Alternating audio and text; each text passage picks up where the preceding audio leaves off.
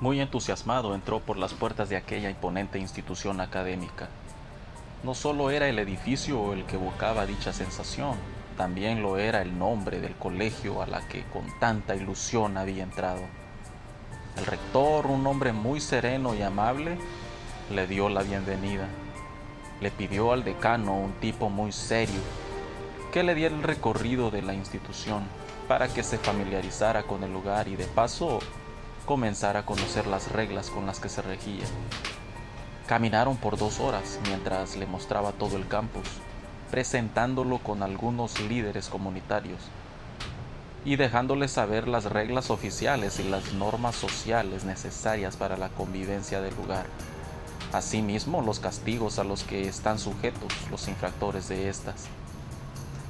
El final del recorrido fue en su habitación, un cuarto pequeño pero con lo necesario para su estancia.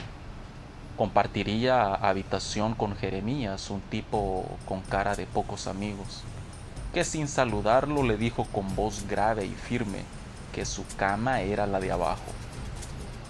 Al mismo tiempo que aumentaba algunas reglas más dentro de la habitación. Algunos minutos después, ya acomodado en su cama con la vista arriba, pensando, algo decepcionado que la magia del lugar se había desvanecido. Demasiadas reglas que seguir, todo por el deseo de obtener una aprobación de sus conocimientos. En pocos días se había dado cuenta que se había hecho muchas expectativas y que la realidad era como un golpe en el plexo solar. Ya cansado de la situación y decidido, caminó a la salida principal cuando fue violentamente detenido y llevado a la oficina del rector. Ahí le informaron que era una falta gravísima salir de la institución sin haber terminado el curso. Cuando entró a la oficina del rector, vio cómo aquel calmado señor se transformaba rápidamente en un ogro, que gritaba a diestra y siniestra. El decano y un colaborador estaban justo detrás del muchacho, pero no se inmutaban ante los gritos de su superior. Sintiendo que no era justo que lo trataran así de mal, también se defendió con argumentos que, aunque sólidos, nada pudieron lograr. Le apagaron su ímpetu a fuerza de puño. El colaborador lo agarró por detrás y el decano lo golpeó. Un solo golpe fue suficiente para que cayera al piso. Después de eso la calma gobernó en el lugar. Sacaron al joven casi arrastrado de la oficina y lo dejaron tirado en el pasillo. Aunque todos vieron, nadie se exaltó. Al parecer esto era un trato normal en la institución antes de retirarse el decano y su colaborador, el primero se despidió enfatizándole que no ignorara las reglas, porque esto solo había sido una pequeña llamada de atención a comparación de lo que le esperaba si continuaba con su comportamiento autodestructivo.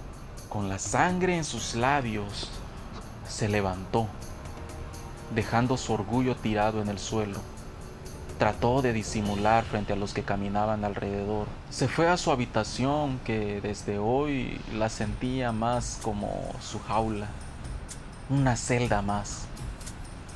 Hubiera deseado que solo su orgullo hubiera sido afectado, pero al parecer no era el mismo que hace algunos días. El soñador, el valiente muchacho que había llegado, ya no estaba. Pasaron los días y, caminando por los pasillos, de algún modo llegó a una zona en la parte trasera del edificio donde parecía no haber nadie. Su instinto se activó y logró ver una salida. Por un momento tuvo esperanzas de ser libre. Fue a investigar y en efecto parecía haber encontrado la forma de salir. Sin embargo, hizo lo más estúpido que puedas imaginar. Regresó a su corredor para advertirle a otros que quisieran escapar. Llegó agitado al corredor y comenzó a decir lo que había encontrado, pero tardó más en recobrar el aliento para contar su hallazgo cuando los residentes del lugar escucharon la palabra escapar y se acercó uno de los líderes y lo comenzó a golpear. Ya hacía en el suelo cuando se unieron muchos más a la faena, dejándolo medio muerto. Al final se le acercó otro de los líderes y le susurró en el oído. La próxima vez que pienses en escapar, solo recuerda este día, apuñalándolo lentamente.